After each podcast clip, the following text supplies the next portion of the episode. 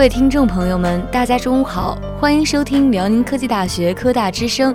今天是十月二十三号，农历九月十五，星期二。现在您正在收听的节目是每周二中午为您播出的人物周刊，我是主播许雨成，我是主播苏林奇。那么在您收听我们节目的同时呢，也可以进入喜马拉雅 FM、苹果播客或网易云搜索辽宁科技大学科大之声，点击订阅，就可以随时随地听到我们最新的节目了。在电台升级改革之后，我们重新规划组成了十个小组，在每周一至周五的中午和晚上，您都会准时听到我们精心准备的节目。每周二中午就是我们的人物周刊了，我们主要为大家介绍校内优秀学生、毕业生以及各位老师、领导们的科研创作成功经验，聊一聊大学生活和有趣的人生经历。每一次的节目都别具一格，您总能找到您自己的最爱。是的，如果大家有什么意见或者建议的话，也可以在下方的评论区对我们的节目进行评论，我们会积极与大家进行互动交流。没错，期待大家的广泛参与哦！听辽科大人物，精彩不断，尽在辽宁科技大学科大之声人物周刊。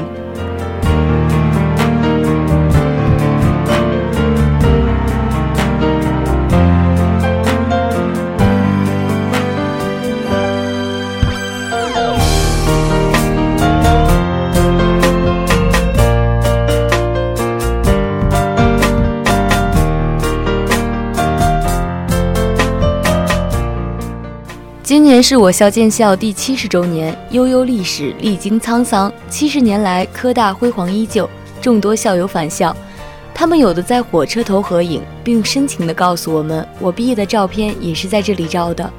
他们有的凝视着眼前的一片教学楼，和一旁的校友感叹道：“几十年没见，它越变越好了。”他们是来自社会各界的，是来自海内海外的，有坐火车、坐飞机，有自驾车来的。即便是日积万里，也断然抽身返校。当他们走进校园的那一刻，我看到了，他们不是什么大人物，就是学长学姐。他们像孩子回到了家一样，也和我、和你还有他是一样的。没错，他们有一个共同的名字，那就是科大的孩子。今天呢，我们就和大家一同介绍这样两位校友。首先，让我们一起来了解一下第一个他吧。那我们先来看看第一个人物，他叫常耀杰，我校机械七八一班的学生，现就任于五矿国际广告展览有限公司，与领导地位。在我见到常耀杰学长之前，我本来以为呢，他是一位看起来非常严肃、眼神犀利、头发呢已经满是花白、脸上充满了岁月的沧桑感的老先生。但是呢，当我见到常学长的时候，瞬间改变了我所有的想法。我突然间特别好奇一件事情，到底是发生了什么，改变了你对常学长的这样的一个想法呢？那么我就来告诉你吧。当我见到常学长时，他刚刚从我们科大的绿茵餐厅吃完午饭出来。你还记得吗？我不是和常学长约定好了十二点二十在绿茵餐厅门口见面吗？到了十二点二十，我准时接到了常学长的电话。听着他的声音呢，就看到了常学长站在那里等我了。他非常礼貌地冲我这边招手，一米八左右的高个子，浓黑的头发，笑容呢也是很爽朗，眼神呢不是我想象中的犀利，而且呢是看起来非常柔和的眼神，跟我想象中的老先生根本不一样，看起来非常年轻呢。没错，常学长呢，其实已经毕业了四十余年了，依旧看起来是那样的年轻。我想他年轻时候一定是一个很英俊的人。常学长再次踏入母校呢，感触也是十分的多。常学长告诉我们，现在的学生啊，要考虑的问题有很多，比如说就业、生存等等，而他们呢，却是赶上了一个好的时代。因为那个年代国家是包分配，并且是极度需要人才的，不需要考虑毕业后的就业问题和生存问题，所以当时的他们可以更加专心的去学习知识了。常学长入学时，刚好是国家恢复高考之后的第二年，当他戴上钢院的校徽时，心中无比的光荣与骄傲。他每天早睡早起，注意休息，因为他认为没有一个清醒的头脑是不会做好任何事情的。他每天早上和晚上都会跑跑步，并使用器材呢进行一些力量运动等。那个时候他们的操场呢都还是土操场，冬天的时候呢下了雪会结冰，常学长就会和室友们在结了冰的操场上溜冰。而且常学长在校期间呢，每天都合理安排时间，不超过自己过多的能力范围，每天给自己一个可以完成、可以突破自己的任务，努力让自己成为一个能够为社会、为国家做出贡献的人。因为只有这样，才是一个真正有价值的人。看来坚持运动不仅会使我们身体健康，还会使我们的容颜看起来更加精神很多。人啊，每天都要生活的有一个精神头，生活是需要方向、需要目标的。人的一生一定要不断的塑造自己。那么，既然我们说到学长上学的故事，那么你还知道什么呢？快告诉我们大家吧。其实给我留下印象最深刻的一点就是，常学长在校期间每天都时刻铭记着，一定要有一颗科技报国之心，每天努力学习每一科老师教给他们的知识，看各种可以丰富内涵的书籍。看来从明天开始呀，我也要好好学习，怀一颗科技报国之心，争取做和常学长一样优秀的人呀。常学长告诉我呢，一个人光有知识呢，不能算作是智慧，只能说是知识多。真正有智慧的人，不仅仅要有知识，还要有一个科学思考的能力与一个好的心理素质。这句话让我印象十分深刻，所以今天我送给大家。而且这个现象呢，正是我们当代大学生缺少的认识。一个人如果整天都处在一个虚度光阴的状态，那你就没有一个很好的精神支柱。你不考虑健康的心理，也不考虑健康的身体，那么你将没有一个有意义的人生。没错，他们那个时候呢，能够接收信息的也只是电视机、报纸、书本等了。而现如今呢，已经完全可以说科技在改变着我们的生活，网络传播的速度可谓是越来越快，能够接收各种各样的信息。但是要有一个能够分辨好坏的能力，不要摄取不健康的信息。什么信息对我们是健康的？什么信息对我们是有用的？要有一个可以明辨是非的能力。说到明辨是非的能力，那我们怎么才能提高我们明辨是非的能力呢？那么就让我们一起来学一下常学长教给我们他独到的方式。他喜欢思考与研究中国的古典哲学，比如说老子、孔子等。他说老子是最早的唯物主义者，一个木棒分下去可以分到什么程度？老子那个年代是没有办法使用科学方法的，就只能实打实的去做一个实验，一探究竟。常学长推荐我们去学习一下中国古典哲学的基本观点，譬如说“道法自然”“天人合一”“无为而治”“治虚守静”等。无为而治不是说我们不去做了这件事就随他去吧，而是说太极理论，我们不要去刻意改变事情，而是顺势而为，让我们自己本身可以去适应事情。尤其是在大学时期，不论是什么专业，都一定要尽量的去深入研究一下哲学。因为我们拥有充足的时间和精力，可以让我们能够真正的、深入的去了解他们。不论是中国古典哲学还是西方的哲学，都要尽量的深入的去看一下。因为西方哲学到了一定境界之后，就会与我国的古典哲学的高度是完全融合的。常学长的大学生活呢，有诗和远方，但在我了解，他在上学时也曾经经常写作。没错，这一点呢，我也了解到了。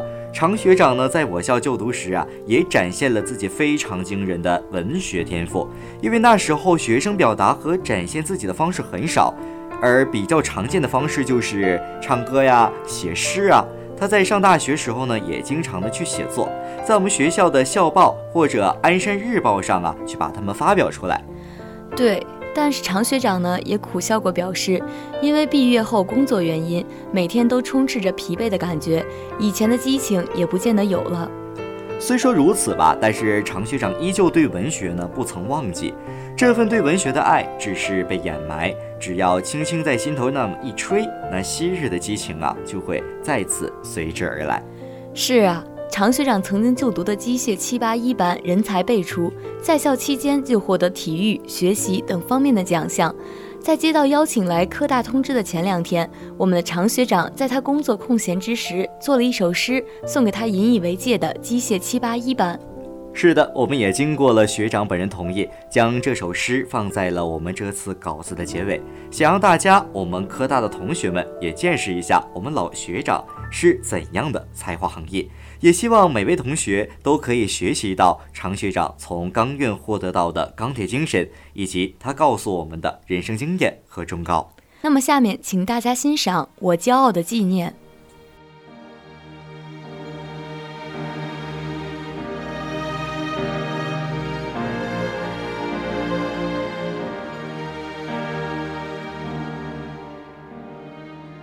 我骄傲的纪念，你诞生在硝烟未尽的晨曦里，你成长在新中国的红色钢都鞍山，你像一块巨大的磁石，吸引着万千优秀学子。你是中国冶金工业的沃土和摇篮。四十年前。我们怀着一颗赤诚的心，奔向你的怀抱。青春和理想，科技强国，不负时代交给我们的重担。今天，我们可以自豪地说，可以大声地喊：厉害了，我的国！因为我们亲历改革，不辱使命。我们是建设者，我们是创造者，我们为中国今天的辉煌。吃过苦，流过汗。当然，我们更是幸运者，在改革的春风中，正当青春年华时，我们带上了鞍山钢铁学院的校徽，幸福、喜悦和骄傲，装满了那时的心田。我没有计算过，七十年来，辽宁科大培育了多少学子。我也数不清，在中国的科技宝库里，有多少发明和创造属于鞍山钢铁学院。但是，作为你的学子，我永远为你骄傲，因为我们的智慧里有你的精华，我们的梦想里有你的构建。我们的足迹里有你的烙印，我们的生命中有你的纪念。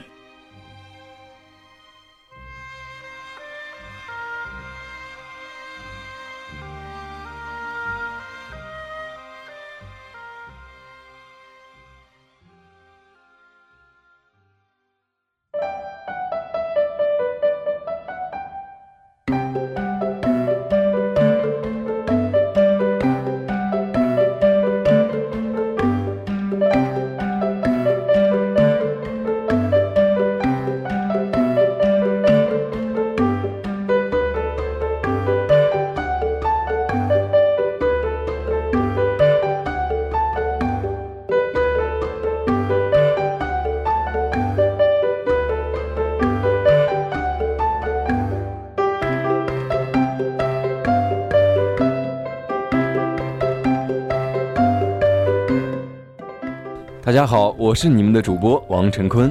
大家好，我是主播严轩。常学长的四年大学生活过得充实多彩，但学长们的故事并没有结束，精彩的还在我们这里。接下来便为大家介绍一位才能横溢的学长，听一听他的故事。校庆当天，我们有幸拜访到了当初钢院一九七八级的优秀前辈王世平。他是冶金机械七八级校友，现任华晨汽车集团控股有限公司副总裁。他所领导的企业走在中国汽车业前列，也让世界看到中国汽车、中国钢铁的力量。出生在一九五七年的王世平，经历了十年文革那个特殊的时期。他所领导的企业都有在本行业的前列，取得如此辉煌的成就，来到母校科大，一定有很多感触。一九七八年，王世平学长以优异的成绩考入了鞍山钢铁学院，即当初的辽科大，冶金专业二班，成为了钢院的一份子。在校期间，学长坚持多方面发展，因体美皆取得了不错的成绩。也许当时的他并没有想到，四十年后，他的母校是这样的，以他为傲。没错，辽宁科技大学迎来了他七十岁的生日。风风雨雨七十载，古稀之年人盛世。大概当初钢院、钢校的校友们也未曾想到科大的迅速发展。那在校期间有没有什么令学长难以忘怀的事儿呢？临毕业时去首钢的实习令学长记忆犹新，至今提起仍满面笑意。他说：“当时的首钢注重环境，工厂一进去有一个大的养鱼池，我们进去就想，这钢厂还能这么漂亮啊！当时的鞍钢在环境治理方面并不重视，但现阶段我们钢厂已远远超过这种水平。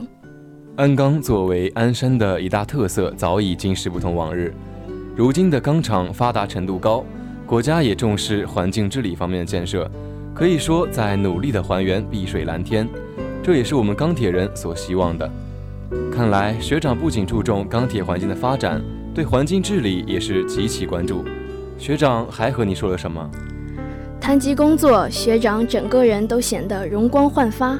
那看来学长对自己现在的工作和平时的工作环境是十分热爱的。近三十年来，中国汽车行业发展飞快，尤其是在钢铁方面取得的成就，足以令每一个中国人都感到骄傲。一九九三年，他远赴日本学习，惊讶于当时的日本新干线的成熟。通过不断学习，观察日本的火车构造，在那之后，学长还和团队买来进口车，再一步步拆掉。观察学习进口车的先进之处，也很羡慕，在那个中国火车时速仅有六十千米的年代，日本有如此高速无垠的列车。但如今的中国比起他们丝毫不差。时代在进步，中国也以快马加鞭的速度成长起来。不管在科技方面、体育方面，还是航天技术方面，中国都有了质的飞跃。最主要的原因就是祖国培养出了一代又一代的顶尖人才。那学长认为人生中重要的是什么？又如何界定人生价值的表现？学长笑着回答：一，人生中自然应该不断学习，大学注重培养的就是学生的学习能力。二，要学会团结合作。就自己的公司而言，它是由众多团队组成。我们工作时要有团队精神，完成好自己任务的同时，更要协助队友解决他的问题。三，应对挑战要保持良好心态。当你保持一个良好的心态，碰事儿不怕事儿，遇事儿解决事儿。这也是我们在大学中需要做到的。大学相当于一个小社会，我们不光要在大学中学到知识，还要学会做人，学会为人处事的方式。不断学习和探索新的知识，积极参加学校组织的各种活动。从活动中，我们能感受到一个团队所带给我们的团队精神，进而应用在日后的工作中。采访到最后，学长表达了对科大的美好祝愿，希望母校能培养更多踏踏实实、努力坚韧的人才，为母校、为社会创造更多的价值，增光添彩。此番回到母校。学长一定见证了科大四十年的变化，并为其惊叹，也深深觉得学校培养的人才在社会各个角落发挥着巨大作用。非常感谢学长在百忙之中接受我们的采访。我相信未来的我们也会以昂扬的姿态走回学校，传授我们的心得。本期编导张启勇、刘延强、赵玉琪、王新驰、车佳琪、徐志明。本期主播徐玉成、王成坤、严轩、苏林奇。下周同一时间，《人物周刊》与您不见不散，再见。